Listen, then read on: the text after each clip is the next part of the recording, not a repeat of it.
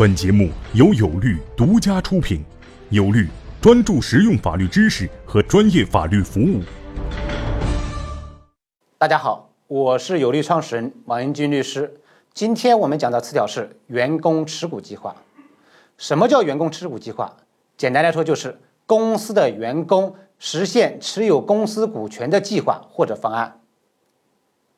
其实之前呢，或者说最近这些年之前，员工持股计划并不是一个很流行的概念，或者不是一个大家所熟悉的概念。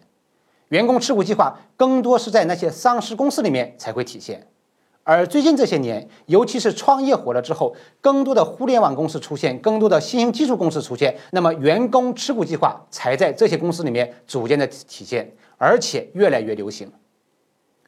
那么具体怎么来做呢？也就是说，一个公司它在设立之初或在发展过程中，有创始股东或者有公司的股东会拿出一部分股权放到公司设立的一个持股平台上去，在公司发展的过程中，根据公司发展的规划，逐步的把公司的股权给到这些员工。那么这个计划的设计实施就是公司的员工持股计划。比如说，一个创业公司拿出了百分之十的股权，把它放在了公司的持股平台一个有限合伙企业里面去，然后在公司的 A 轮融资之后，拿出百分之五，给到公司的十个或者二十个员工。那么这些员工有的是获得赠与，有的呢是购买，而把股权给到了这些员工，就是公司员工持股计划的一个实施和实现。